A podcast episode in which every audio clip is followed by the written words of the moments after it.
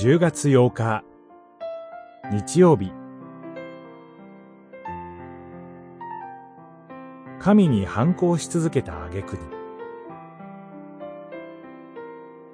マタイによる福音書21章。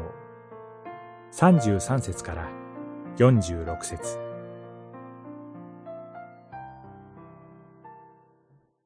だから言っておくが、神の国はあなたたちから取り上げられ、それにふさわしい実を結ぶ民族に与えられる。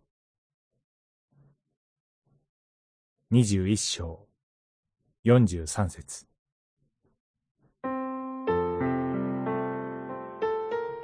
ある家の主人が立派な葡萄園を作り、これを農夫たちに貸して旅に出ました。ところが彼らは収穫を得るためにやってきた主人のしもべたちを散々な目に合わせます。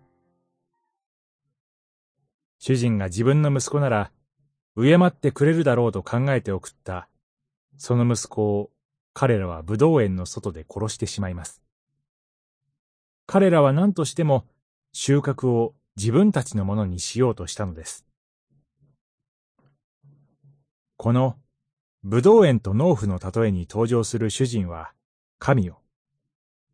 農夫たちはイスラエルの宗教指導者を。しもべたちは預言者を指します。そして、主人の息子はイエス・キリストです。読む者の想像力をかき立てる例えではありますが、その意味は深刻です。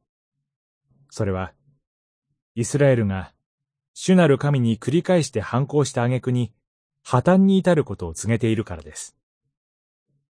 しかしこの破綻を通して、大どんでん返しが起こります。神は、イスラエルから神の国を取り上げて、ふさわしい実を結ぶ民族に与えられます。なんと、イスラエルの破綻を経て、新しい神の民である教会が起こされるというのです。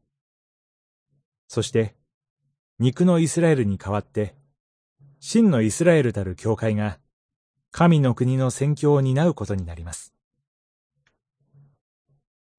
こうして、神の国は、一つの民族の枠を超えて、広く述べ伝えられて、明かしされることになるのです。祈り。私たちの罪と不信仰を超えて、神の国を広めようとされるあなたの宣教の熱意を覚えます。